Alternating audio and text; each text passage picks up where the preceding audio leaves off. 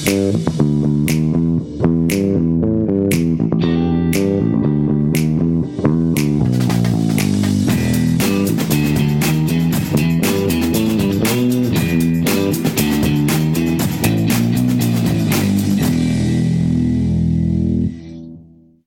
本ポッドキャスト協会ニュースレターです。この番組ではいつもですね、協会だよりという形で X の方と YouTube ライブで配信している月に1回のコンテンツと X のスペース上でですね、配信した内容のアーカイブなどをお届けしております。またね、9月30日には配信リレーとしてですね、リレー配信した番組のエピソードのアーカイブなどをですね、今まで配信しておりました。で、またですね、今年9月30日には配信リレーをやっていきたいなと思っているんですが、2024年、今年9月30日はですね、えー、なんと、ポッドキャストが誕生して20周年を迎えるというアニバーサリーイヤーになっています。ということで、日本ポッドキャスト協会でもアニバーサリーイヤーに向けてですね、今年はいろいろコンテンツを増やしていきたいなということで考えております。そして第1弾というかですね、この2024年の1月から7月までの7ヶ月連続でですね、月に1回インタビューをしていこうということですね、えー、なっておりまして、今日が第1回目の配信となります。えー、ポッドキャストにですね、まあ関連が深い方、まあポッドキャストで頑張っている配信者、あるいはポッドキャストのプラットフォームの方などをお呼びしてですね、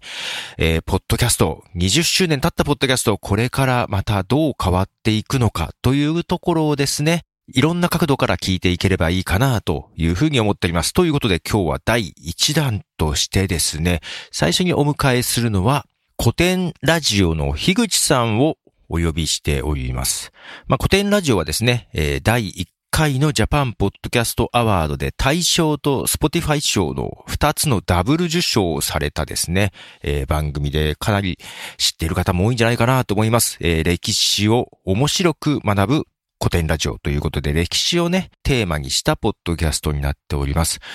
えー、まあ、歴史ギークのお二人の聞き手となっている樋口さん、また番組のプロデューサーに近い立場じゃないかなと思いますが、その樋口さんをお呼びして、ポッドキャストのことをいろいろ、また、樋口さんが今取り組んでいること、この後何を目指していくのか、そんなことをですね、お聞きしております。ということで、今月から7回にわたってマンスリーインタビューをお届けします。ぜひお楽しみください。では、どうぞ。はい。ということで、日本ポッドキャスト協会の、えー、ポッドキャストですけども、えー、今年2024年の9月30日が、またポッドキャストデーがありますけども、9月、えー、ポッドキャスト自体が誕生して20周年ということで、日本ポッドキャスト協会では、1月から7月までマンスリーでインタビューをしていこうという企画になっております。で、今月は、えー、古典ラジオ、えー、株式会社ブックの樋口さんをお迎えしております。樋口さんよろしくお願いします。はい、どうも、日本一のポッドキャスター、あ、過去自称、えー、樋口清則と申します。よろしくお願いします。いや、これ、ちょっと待ってください。僕、大体、はい、呼ばれたらこれ言ってるんですけど、はい。さすがにちょっとポトフさんの前で言うの、ちょっと今一瞬、あってなりました。なんでですか？いやいや、日本一でしょう。いやいや、ちょっとなんかこう、やっぱ歴史で言うとポトフさんとかと比べ物にならないんで、やってる歴史というか。なんか前お話しした時もね、なんか、はい、どちらかというと、ね、後人で入ってきた身だっていうようなことをおっしゃってましたけども。そう、全然そうですね。まあ、ただあれじゃないですか、ジャパンポッドキャストアワードね、第1回で、大賞と Spotify 賞のダブル受賞はインパクトありましたよね。そうですね。だから、その時のやつをずっと使ってますね。その時の栄光、トロフィー。じゃないですか。そっからずっと日本一って言い続けてますけどね。けどあの賞ダブル賞、まあ、第1回っていうのもインパクトもありましたけど、えー、あの前と後ってやっぱり変わりました？めっちゃ変わったと思います。なんかいやっていうか僕がっていうよりは深井さんが変わったと思いますね、はい、はいはいはい。やっぱりあれぐらいからこうまあいろんな人が聞いてくれるようになったと思っていて、でなんかあそこでやっぱり箔がついたところもあってうん。なんか深井さんがやっぱいろんな番組とか、まあ、メディアとかに呼ばれるようになっていったんでその影響で古典ラジオ自体もやっぱり変わってきたなって感覚がありますね。なるほど、うん。まあ、深井さんはまあ株式会社古典で。古典の代表で古典ラジオのメインパーソナリティですね。でね。はい、でまあ樋口さんはね別の会社というかご自身で別の会社株式会社ブック、でブック、まあ、僕自身は、まあ、ポッドキャストをメインの事業にしているわけではなくて、あの廃校利活用施設の、はいまあ、経営というか運営をしてるんで、まあ、だからポッドキャストが日本一になったからといって自分の仕事とか事業とかに直接的に影響とかは正直あんまりないんですけど。ただ福岡県の田川っていうめちゃくちゃクソ田舎でやってるんですよ。あの廃校を利用してっていう廃校です。ね。で今ちょっとあのねあのポッドキャストで分かんないですけど、ズームの背景がまさにそのいい金パレットなんですけど、はい、こういう本当にもう周り田んぼと山しかないところでやってるんですけど、で空港からもう1時間半ぐらいかかるところなんですけど、そこまでわざわざ聖地巡礼みたいな感じで本当に全国から来てくれるみたいな人がちょいちょい出てきてて、でなんやったら1人、えー、あうち宿泊もできるし長期滞在って言って住めるんですよ。はい。はいはいはいはい。で今多分1 5 6人ぐらい住んでるんですけど。長い人はどれぐらい住まれる長い人も5年5年か5年ぐらい。コロナ禍ぐらいからまあいろいろその観光で人を呼んでいろいろするっていうことがやっぱ難しくなったんで、はい、コロナ禍で、はい。はい、じゃあもうあの観光は無理だけど引っ越しはできるよねって言って。あなるほどなるほど。じゃあ今まで宿泊でベッドで提供してたところをもう住居としてドミトリーベッドみたいな感じで提供しようってなったらそこにいっぱい住んでくれるようになってきてっていう施設やってるんですけど古典ラジオでまあいいかねパレットの話をちょいちょいしてたら「古典ラジオ聞いてきました」っつって「仕事辞めたんで一旦住みます」って言って 田川に、はい、田川のパレットがあるところに住み出してでパレットに住み出して、はい、でそのまんまうちの社員になってみたいな働き出して。社員になってなるほど。なんかそういう影響ありますね。まあ間接的というかまあけどそうですね、えー、間接的ではありますよねそう。まあだからなんか人生狂わせてる感覚はあります。ああその 前と後でだいぶ変わったっていう感じですかね。そうですね。まあただ古典ラジオ、まあ、受賞前からもね人気はあったとは思うんですけども。ええええ。まあまあまあ、まあ、やっぱり大きく影響力というか変わったところはあるんですね。まあそうですね。なんかだからまあそそういう方がっていうのと、まあなんか歩いてたら「うん、あすいません古典ラジオの方ですか?」って言われることも ちょいちょいあるようになって、うん、なんかまあ嬉しい反面めっちゃ怖いなっていうのは、はい、なるほど。ね この間あの忘年会やったんですよ古典ラジオで。はいはいはいはい。で僕ら3人と、まあ、あとうちのまあ社員であり社員というか社長か。あの、まあ、僕の後輩であり今のブックの、まあ、社長やってる青柳っていうやつがいるんですけど、僕会長なんで、はいはい、そうでしたね。そうです。でその4人であの、まあ、3時間ぐらいまで行ってちょっといい感じのおしゃれなバーに入ったんですけども4人ともベロッベロでもうクソどぎつい下ネタをずっと話してたんですよ。はいたらしばらく話した後にあの カウンターに座ってる人がパッて後ろ振り見て「あの声だけで分かったんですけど古典ラジオの方々ですよね」って言われて。下手なこと言えないじゃないですか。あ声だけで分かったっていうことは全部聞いてたんですねっていう。みたいなことがあるんで、まあ、ちょっとこうまあまあまあいろいろありますね。そうですね。怖い面もあるなっていう。あまり下手なことできないですね。はいまあでもありがたい方が多いですけど、うんうん、はい、いやけど古典ラジオまあ結局今年がジャパンポッドキャストアワード5回目なんで5年前になるんですよねだから。そうですね。ね。5年経ってどうですか？変わりましたかまた。うわー。なんか、正直やってる感じは変わらないです、やってる感じ変わらない。はい、うんうんうん、もう収録してる感じは全く変わんなくて、うんうんうんうん、なんかもうななんか本当にたまに会って友達とだべって、うん、面白かったっつってで打ち上げして飲んで帰るみたいなのが1か月おきにやってるだけなんですよ。うんうんうん収録は、まあ、月1収録ですか？うん月1か、まあ、1か月半ぐらいヶ月半ぐらい1回って感じですね。で僕ら週2本配信してて、うん、で1シリーズがなんか4本ぐらいのショートバージョンの時もあれば12本とか16本とかもあるんで、はいまあ、だから 2days やったりするんですよ。あそうか。そのシリーズを一気に取ってしまうんですね。シリーズは大体一気に取ります。なるほどなるほどはい、だから16本撮りとかを2日間でやるみたいな。すごく長時間だっていう話は前に聞いたような気がするんですけど。いやこれね、はい、正直多分今体勢がない人がやったら死ぬんじゃないですかね。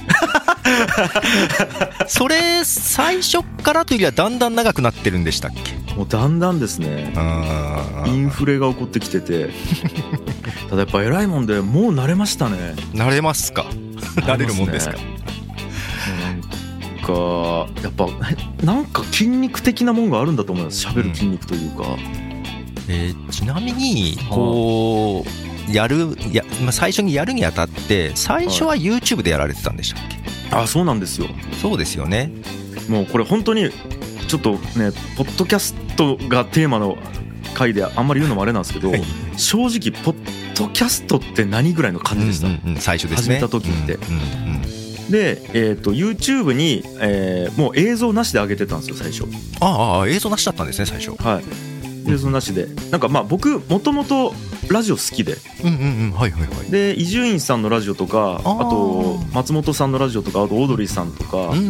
やっぱりお笑いが好きでというか僕芸人やってたから。元芸人やられてますよね。そうですね。でもう芸人になる前から学生時代から本当にお笑い好きでラジオとかめちゃくちゃ聞いてたみたいな感じなんで。なるほどなるほど。はい。なんでやっぱこうラジオやりたいっていうのは芸人になってめっちゃあって。で、えー、と芸人時代ユーストリームとかツイキャスとかそういったのでやってたんですよ、うんうん、なるほどなるほど。じゃあ最初からイメージとしてはラジオっぽいイメージでやってたラジオですね。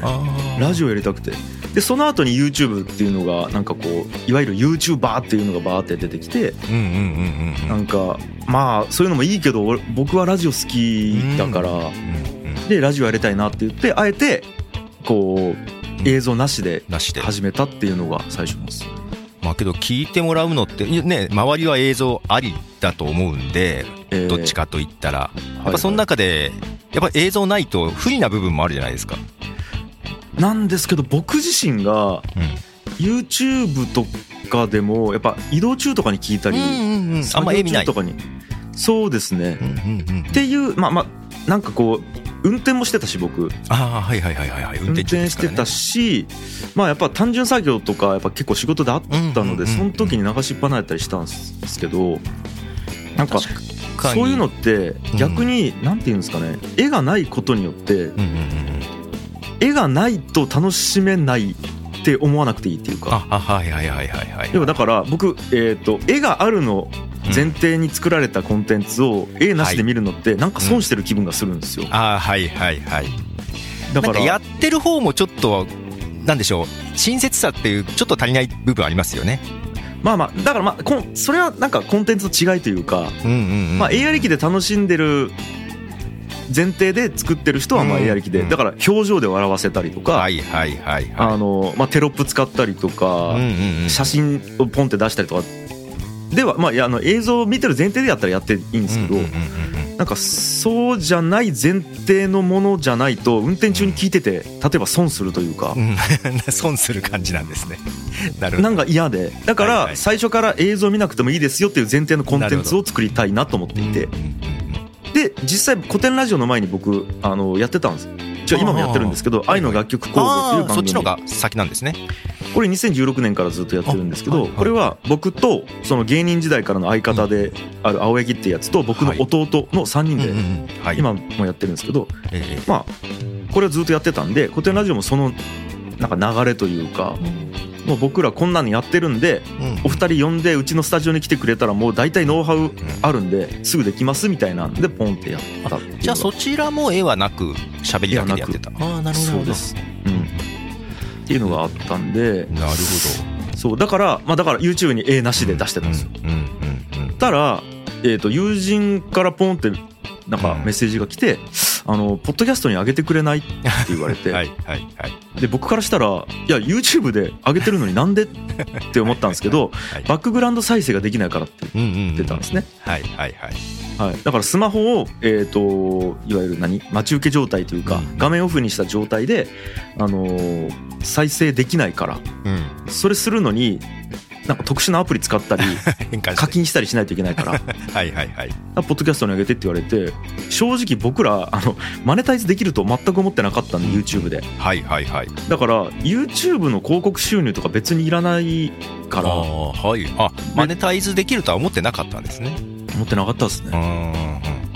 まあなんかできたらいいけど別にぐらいの感じで、うんうん、ああなるほどなるほど。はい。なんか僕が面白いからやってただけなんで。うんうんうんうん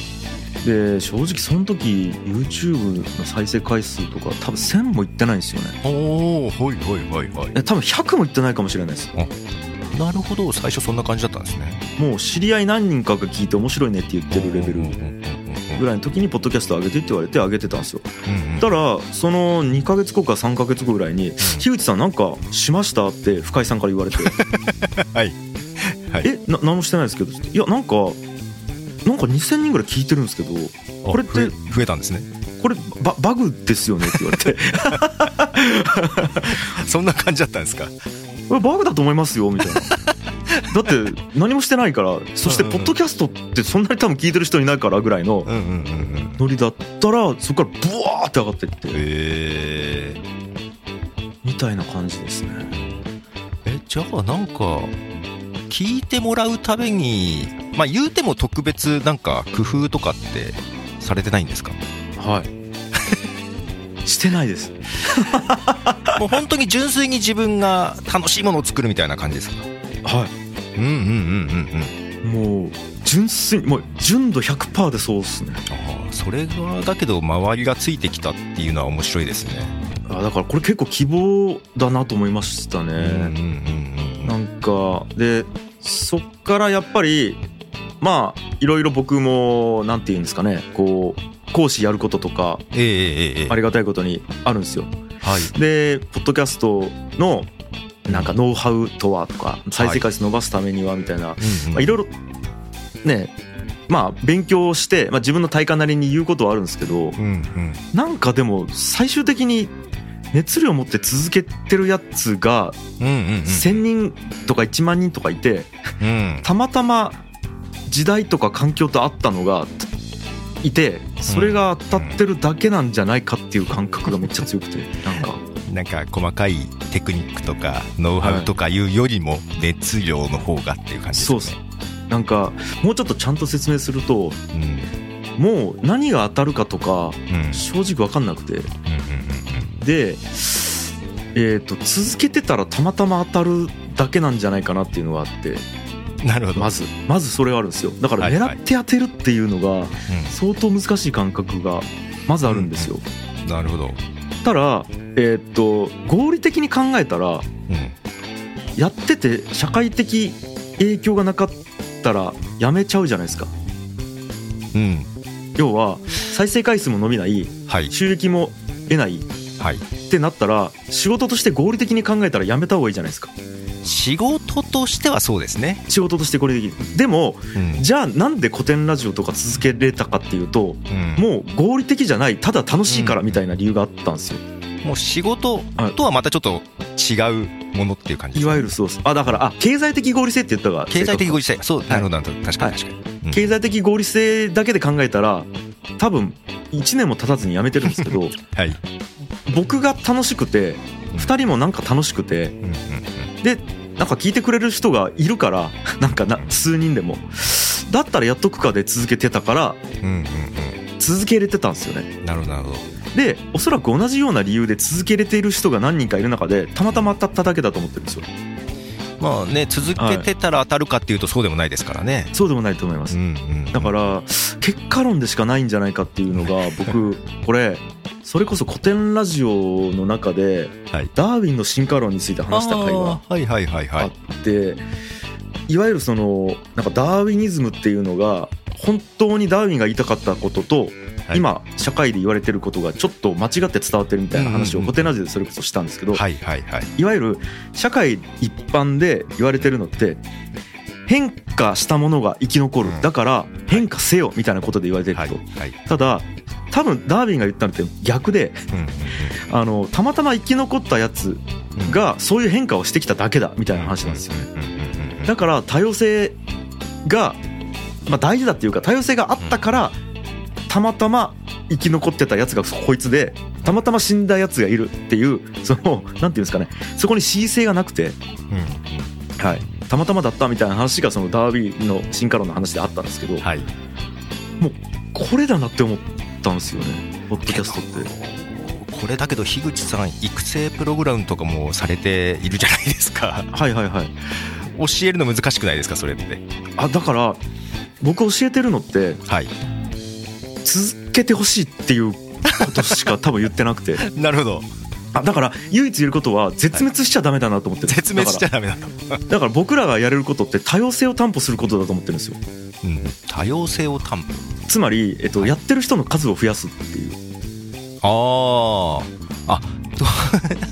なるほど。誰かは生き残るだろう的な感じそういうことです。だから強力な10人を作って後を捨てるんじゃなくて、うん、もう訳がわからない1万人とか10万人とかを存在させておくっていうのが僕の役割だと思ってるんですよ。うんうんうん。まあ、その中で何人か目立てばいいけどまあ、だけどそういう人がいるからみんなが一応やっていけるんだみたいな、そういうことです。逆に言うと10万人ぐらいいないとなんかそういう突出した誰かが生まれないみたいな。なんかイメージピラミッドみたいな感じなんですよ、なんか突出した一人がバーンってまあこれ高さがあるものだとしたら一人がバーンって生まれるってないと思っていて、YouTube もポッドキャストもなんか母数がブワーって何万人何億人っているからなんか何百万人フォロワーみたいな人がボンって出てくると思ってるんですよ。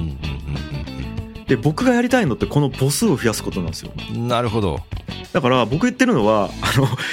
これ育成プログラムって言っておきながら、はい、クオリティを高めすぎるなってずっと言ってるんですよ。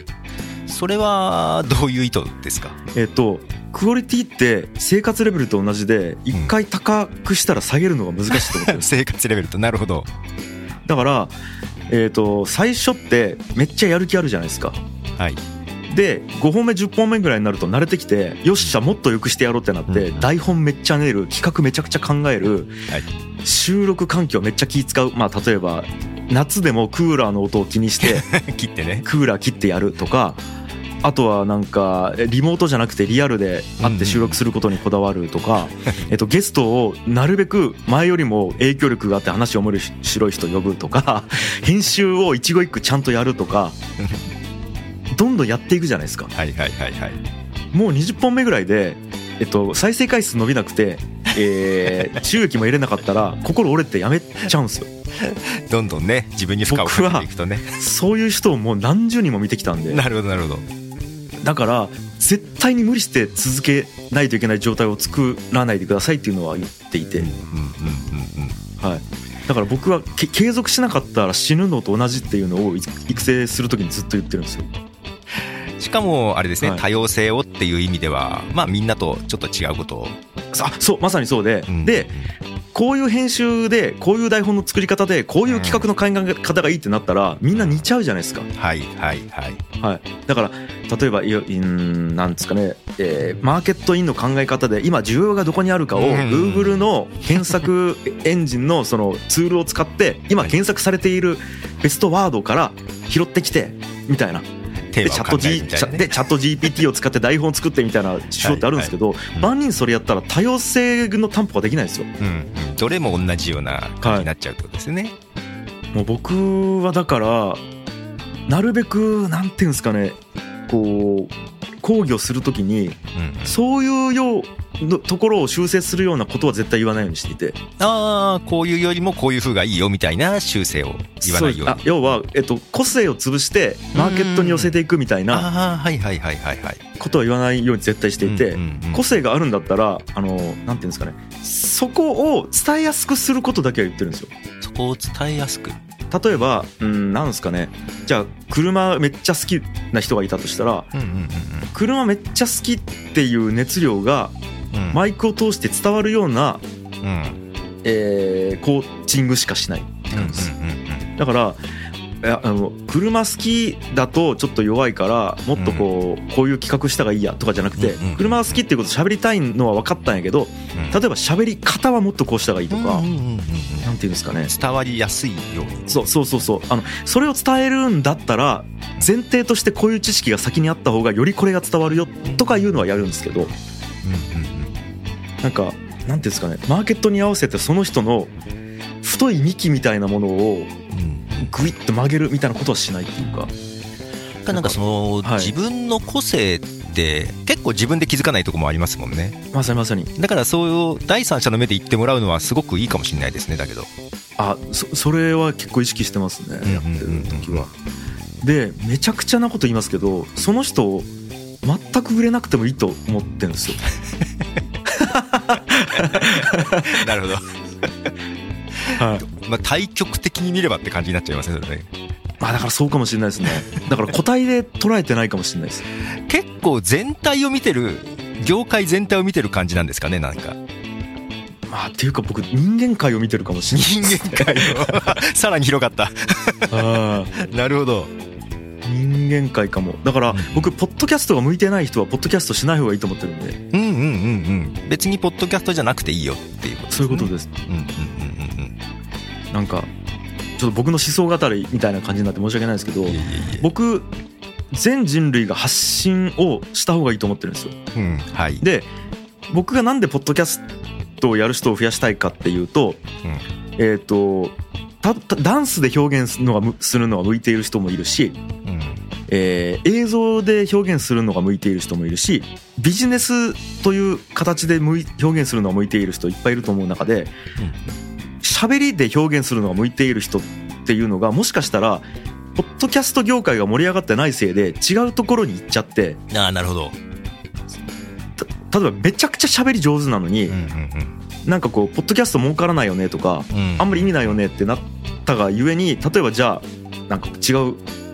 業界に行くとか、うん、YouTube に行って編集頑張りすぎちゃってね。例えば例えばもうそれ まさにそういうことなんですけど。はいはいはい。だから僕は、えっと、ハマる人がハマるところにハマる世界を作りたいと思っていて、うんうんうん、その受け皿の一つとして広報を増やしたいんですよポッドキャストっていう。そういう意味じゃテキスト、映像とあって音声ってちょっとないがしろにされてきましたもんね今まで。今までそんな気がします もうちょっとスポット当ててもいいかなっていうのは確かにあるかもしれないですね、でなんか残念ながら僕がいくら抗っても稼げないと入ってこれない人たちが結構いるんですよね、はい。いますよね。ここはね苦しいんですけど、うん、なんていうか僕はそうじゃなくて入ってきていいと思ってるんですけどやっぱそうじゃないんで世界って。まあ利益どうしてもそこを先行する人も、はい、まあいても仕方がないというかまあそれもしょうがないところはあるとは思いますけどね。仕方ないし例えばじゃあ家族がいて、仕事をやってて本当にポッドキャストやりたいと思ってる人が趣味でやってるとした時に、じゃあ奥さんから「あんたそれ趣味でしょ？はい、子供私ずっと見てるんだけどえ仕事ちゃんとやってんの？その時間あったらもっと月収上げれるでしょって言われた時に諦めざるを得ないっていう。あのこれはもう本人の意思関係なく状況としてあるじゃないですか。そうですね。なんかチクチクダメージがきますけど。はいそうですね。いやいやいやこれ だからポトフさんとか特定の人言ったわけじゃなくてなんかこれで少なくとも稼げてたらいやだってやる意義あるでしょって大義名分になるんじゃないですか。はい、だからコスト下がるじゃないですか、うんうん、続けるコストが、うんうん、はい。なんかそれは思ってますね。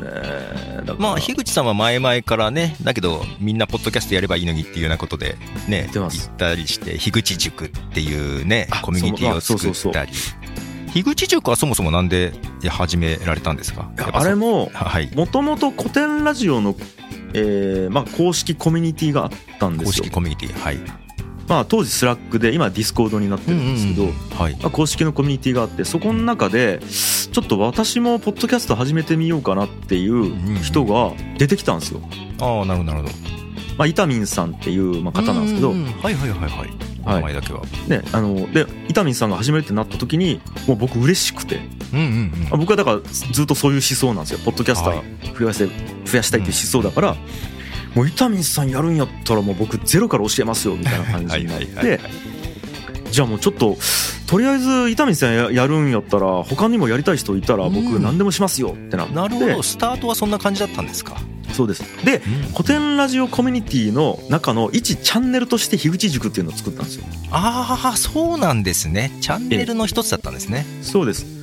もうポッドキャストやりたいやつとりあえずこのチャンネルで何か書き込んでくれたら何でもするし、何やったら僕もいつでもゲストに出ますみたいな感じでやったらそれで結構わーってポッドキャストを始めるリスナーの方がいて、あこれは嬉しいなってなって、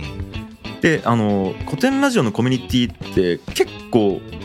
えっと、新しい人入れるのを段階的につまり絞ってやってたんですよ。あはいはいはいはい。誰でもいつでも入れれるって感じではなくて結構絞ってやってたんですけど、うん、なんかそれだとコテンラジオコミュニティの中だけで閉じられちゃうなってなったんで、じゃあ独立して1個 Discord のサーバーを作って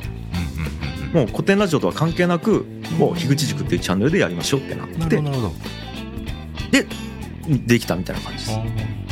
まあ、結構ね、はい、そんなコミュニティだったりそれこそねさっき言ってた Spotify の育成プログラムでね、はい、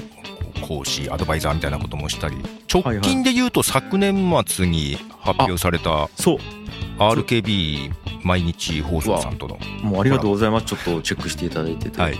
あの RKB 毎日放送っていうのは、まあ、福岡か、まあ、九州全般なんかな、うん、で、えー、と流れてるテレビ局ラジオ局なんですよね。はい、はい、で、えー、とそこで僕ラジオ局で番組やらせてもらってたんですけど、まあ、その流れもあって、えー、とちょっとプロジェクト立ち上げまして一緒に、僕の会社ブックと、まあ、RKB さんで立ち上げてそれが、えー、ポッドキャストラボ福岡っていう名前のプロジェクトを立ち上げまして、でこれはもう福岡を、まあ、音声コンテンツで盛り上げようっていうのが 一応目的なるほど。です、はい、はい、だからまあなんかね僕地元福岡なんで、ええ、で RKB さんも福岡。で、やっぱりポッドキャストを今盛り上げようとしてる方っていっぱいいらっしゃるんですよね、えええ、まあもうご存知だと思います。まあ例えばクロニクルの野村さんだったりとか。はいはいはいはい。あとコンさんですよね。コンさんですね。はい。はい、あのコンさんやったりとか、まああと直哉くんっていう、うん、えっ、とまあフービー。はい。ですよね、今古典ラジオの編集やってくれたりしてるとことか、まあ、あとはいろんな企業さんがバーってやりだした中で、うなんか僕やるんやったらやっぱりオンラインのものじゃないですかポッドキャストって。オンラインのものですね。オンライン、まあ言うたらねデジタルデータでスマホと PC で聞けるものだけど、だからこそオフラインであるその福岡っていう土地をうまく活用してポッドキャストっていうのを何かこううまく融合してオンラインオフラインのいいところを取りをして盛り上げるっていうことができないかなっていうことで立ち上げたんですよね。あえて地域にちょっとあえて地域に、はい、なるほど、うん、僕が東京に住んでないっていうことをうまく生かしてっていうことで始めたんですけどで具体的に何をやるかっていうと、はい、えー、番組100本作ろうかと思ってるんですよ。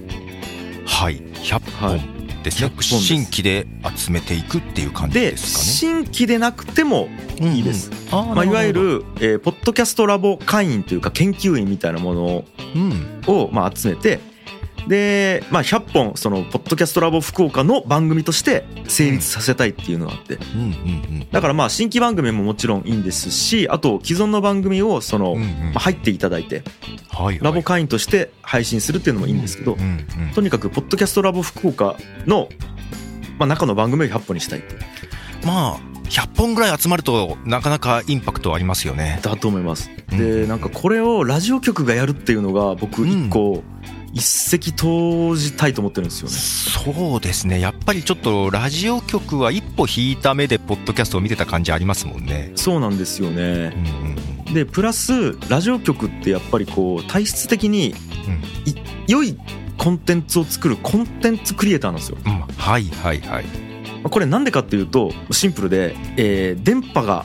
1個しかないからですね。うんうん。はいはいはい。はいつまり枠が埋まってる中で椅子取りゲームをせざるを得ない番組同士が、はい。ええ、だから、えーと、いい番組を流すしかないっていうことがあるからどうしても番組制作の時にいいコンテンツを作るっていうのになっちゃいがちなんですけど僕さっき言ったようにポッドキャストって多様性が大事だし、売れない番組が膨大にある中でたまたま売れる番組があるっていう思想なので、だからめちゃめちゃ人気の芸人をやタレントを呼んだり、めちゃくちゃ面白い当たるであろうコンテンツを一生懸命育てるっていうのはもちろん必要だとは思うんですけど、そうじゃないのをやりたくて。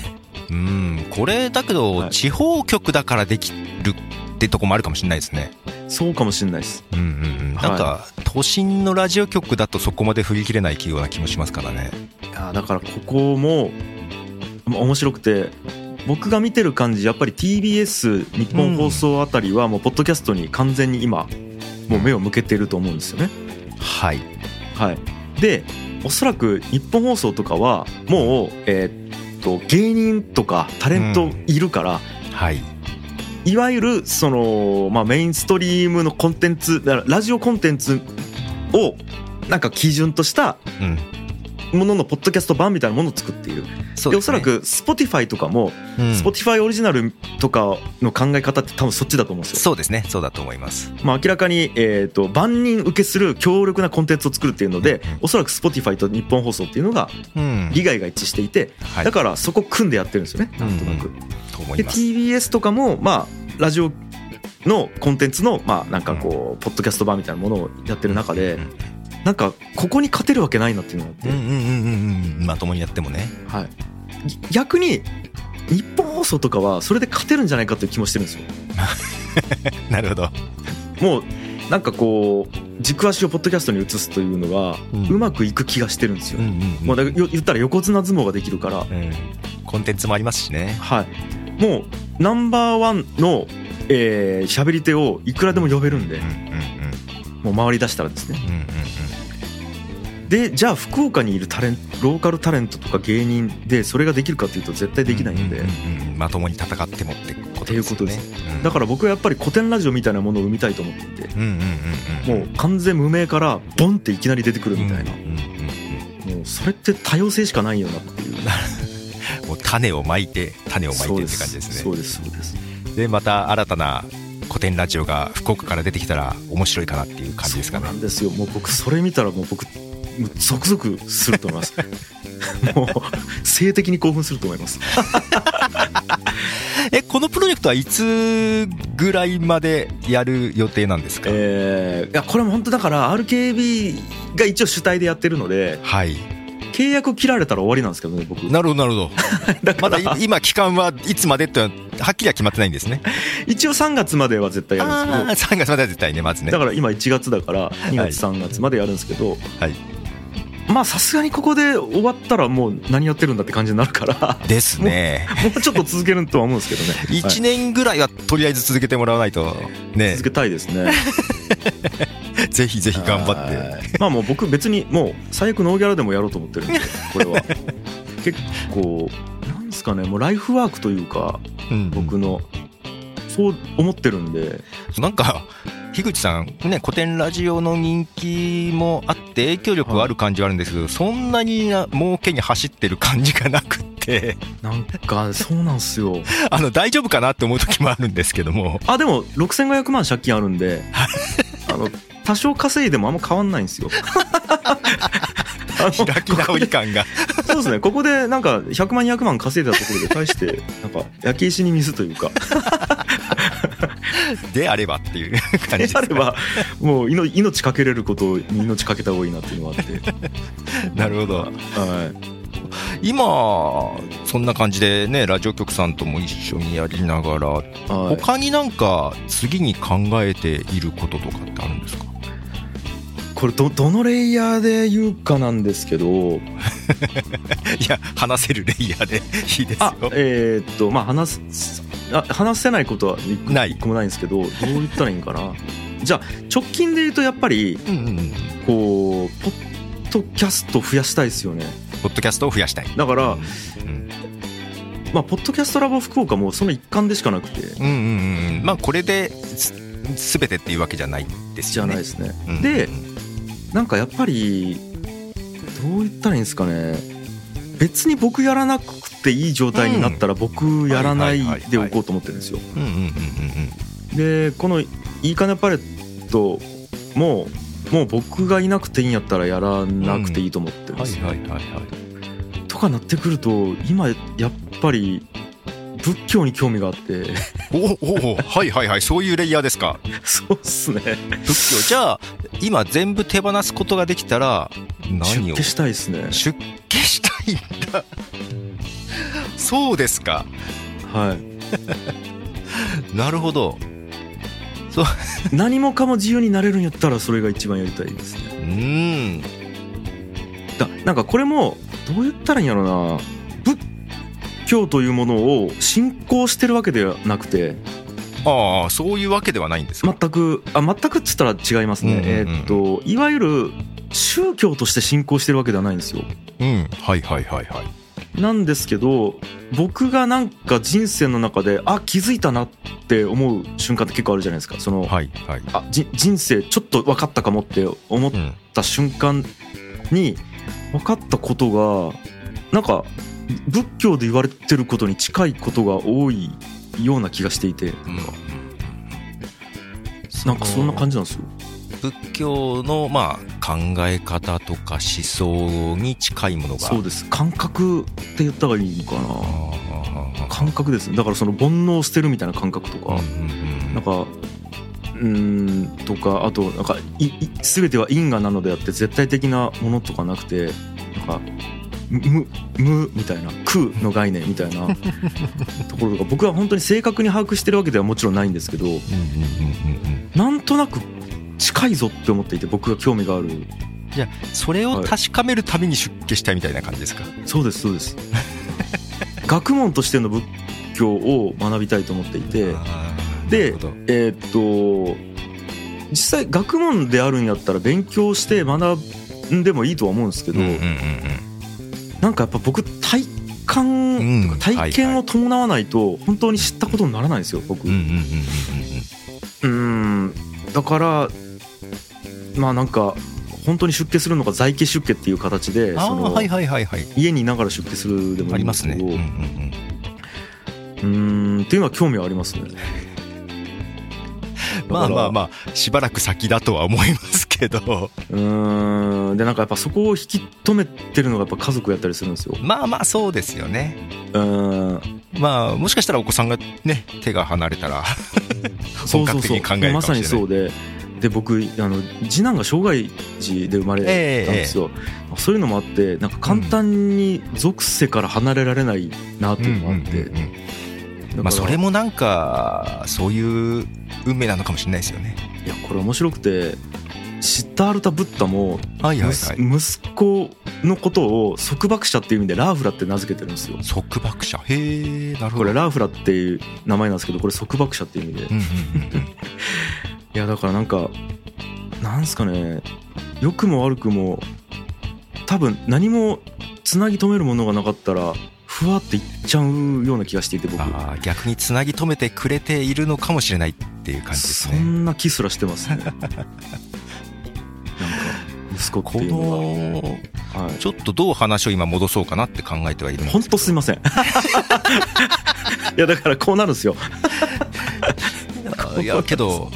結構ね樋口さん、はいはい、なんでしょう、はい、対極的に見る方だなと前々から思っていたんですけど。そうだったと思います。予想を超えてましたね、今ねちょっと。だからあんまり答えで考えてないかもしれないです僕というものをうんうんうん、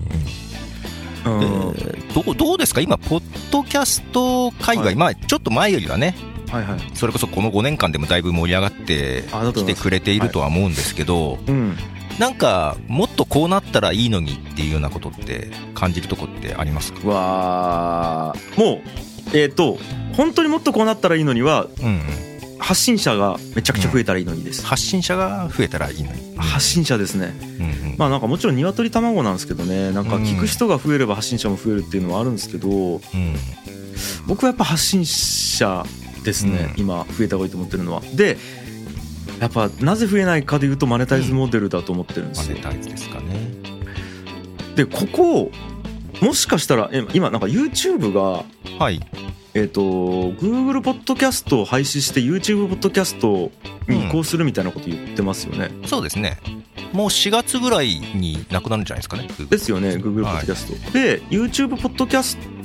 トもあれってすでに今もうバックグラウンド再生できるじゃないですか。できますね。でえっ、ー、と YouTube ミュージックアプリやってそうですね YouTube ミュージックのアプリで。はい。ってことは YouTube ポッドキャストもポッドキャストとして今成立してるですよね、うん、はい、ここにあと YouTube の広告モデル、うん、広告システムがそのまま入るだけで、うん、理論上マネタイズできるんですよね。あそうですそうです。もう今でもなんでそれはすでに1000人以上とかいう条件を足してる人は今でもつけつつくんじゃないかな？もうできるはずです、はい、あそれって音声広告が入るんですか？YouTube ポッドキャストこれがまだはっきり入ってるもうできるはずなんですけど、はい、まだ確認はできてないです。ただ、えー、映像かもしれないです。そうですよね。あのミュージックあ YouTube ミュージックのアプリって、はい、ポッドキャストのとこ見ると音声と映像切り替えれるんですよ。はいはいはいはい。で音声だけも聞けるんですけど映像も残っていて、はいはいはい、なんで、まあ、基本映像の広告で音声にしたら音だけとかなんかそんな形になるんじゃないかな感じです。そうかそうか。だからその辺今正直僕の周りではあんまり一般的じゃないんですよ、うん、一般的じゃないです全然。えっ、と発信者もあこれでマネタイズできたわって言ってる人いないしいないですねえっ、と、ポッドキャストを聞くアプリとして YouTube ミュージックアプリを使ってる人もいないって感じなんですよね。うんそうですね。いないですよ。大体 Spotify か、はい。えーまあ、Apple Podcast Google Amazon あたりですよねいや、まだだって、ポッドキャストがちゃんと聞けるようになったの、2023年の11月とか12月とかそれぐらいだったんで、はいはいはい。それまでなんか、ちゃんと聞けなかったんで、はい。まあ、なので全然知られてないですね。だから、どっかで YouTube が囲い込みを始めた時が、もしかしたら面白くなるのかもなと思ってるんですよ。つまり、うんうんうん、今 YouTube ポッドキャストって、えー、っと、RSS を登録したら、はい。えー、と YouTube ポッドキャストにも登録されるっていうパターンと,、えー、と YouTube のサーバーに上げるパターン両方できますよね。できますよね。で後者の場合でしかマネタイズできませんよってすると、うん、えーと、みんな他のポッドキャストじゃなくて YouTube ポッドキャストに上げ出すと思うんですよね配信者が。はい、ってなってきたら YouTube ポッドキャストがめっちゃ盛り上がるみたいな状況が起こりうるかもしれないとは思ってますね。うん、だから Spotify とかがもうえー、っといなくなっていって配信者が Voicy とか YouTube に集まっていくっていう。のは起こりうるなとは思ってるんですけど、まあ、分かんないですよね。それがもうちょっと、まあ、YouTube でその収益上げた人が目立ってきたらもっと増えるかなっていうとこですね、はい、そうですね、うんうん、それでなんかトップクリエイターみたいなものトップポッドキャスターみたいなものが出てくれば、うん面白いかなと思うんですけどね。それは古典ラジオがそこを目指すことはないんですか？ないっすね。ないんだ。絶対にないです。で古典ラジオの場合はもう、はい、えーと、古典クルーっていう制度で、はいえー、いわゆる広告モデルじゃないマネタイズモデルっていうのを確立しちゃってるんで。そうですね。ホームページの方で募集してっていうそうですそうです。でもう月額1000円からいわゆる株式会社古典に支援じゃないですけど、うん。うん、古典のやりたいことに応援して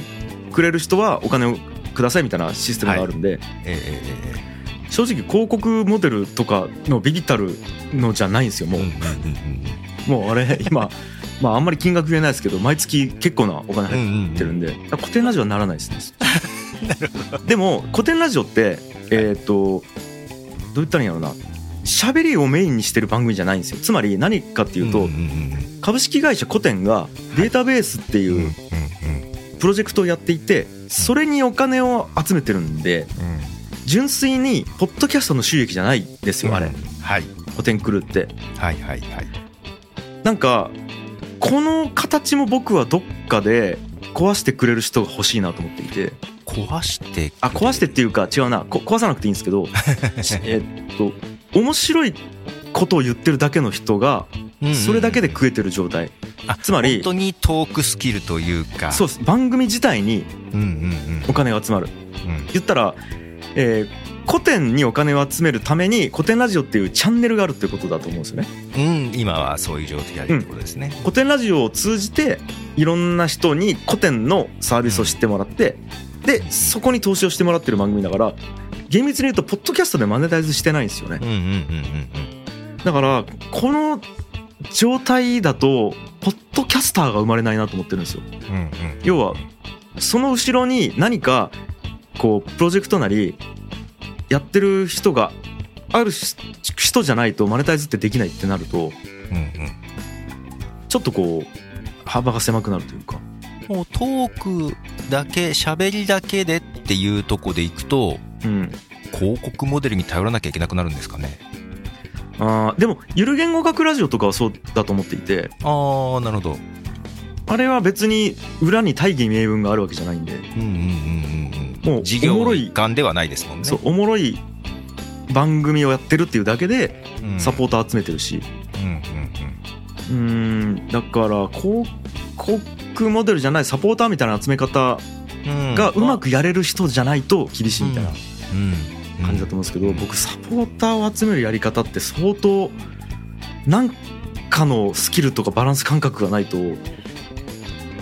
ビジネス感覚がないと難しいと思っていて。あのなんかトークスキルのある人とその辺のバランスの取れる人は同じ人がなるっていうのは難しいですよね。かなり限られてると思いますね。だから堀本さんとかは化け物だなと僕はずっと思ってるんですけど。なるほど。あの人はちょっと天才だと僕は思ってるので、あんなレベルの人じゃないと多分難しいような気がしていて、うん、まあけど誰かもうちょっと突き抜けてそういう方が現れると少し、まあ、もっと広がるかなっていう感じですかね。そうですね。でその点やっぱり YouTuber とかって別にね、うん、サポーターを集めるとかしなくても再生回数伸びれば広告が入るから、うん、なんかいわゆるそっちのなんか経営をしなくていいじゃないですか。はいはいはい、うん、とりあえず再生伸ばせばみたいなね。そうそうそうそうそう。なんかそそれでお金稼げるようになれば結構世界変わるかもしれないなと思ってるんですけどね、なるほど。うん。はい、まあちょっと話は尽きないですがちょっと古典ラジオを超える壊してくれるようなね番組をまた 樋口さんが作っていっていただければなって本当にこれだから本当に僕そこに対する執着ないんでなんというか。バンバン超えてほしいというか、うんうん、僕らは下がりたくはないんですけど、うんうんうんうん、超える番組いっぱい出てほしい。まあ日本一ですっては言い言い続けたいですもんね。日本一でしたって言い続けでしたまあ今後ともねなんかいろいろプロジェクト多分どんどんやっていかれるんだと思いますけども。はい。まあ下脱する前にもうちょっと頑張っていただければなと思います。はい。もうせっかくなんで頑張ります。属性で。はい。今日はいろいろありがとうございました。はいありがとうございました。楽しかったです、はい、はい、ありがとうございました